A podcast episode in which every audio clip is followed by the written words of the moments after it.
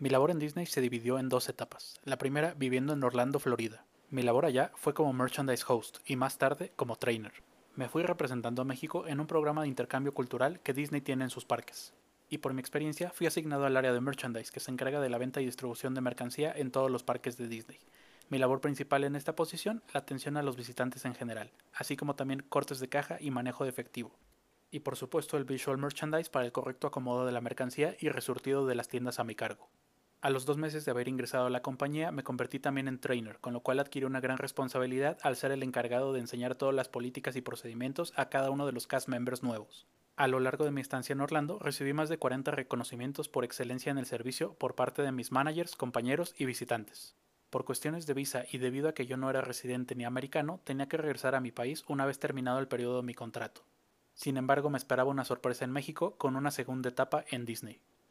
Sigue escuchando sobre mi perfil en este podcast. Si tienes dudas sobre alguna de mis posiciones, no dudes en contactarme en cualquiera de mis redes sociales o en LinkedIn.